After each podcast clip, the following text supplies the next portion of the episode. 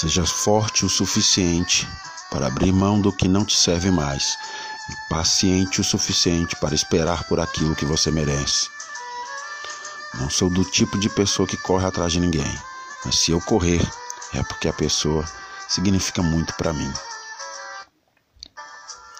Que possamos olhar para trás e ver quais foram nossos erros e acertos. Quando dizem o que é seu virá, não significa que você deve esperar sentado. O que você tem, todo mundo pode ter, mas o que você é, ninguém pode ser. Boa noite, bom descanso.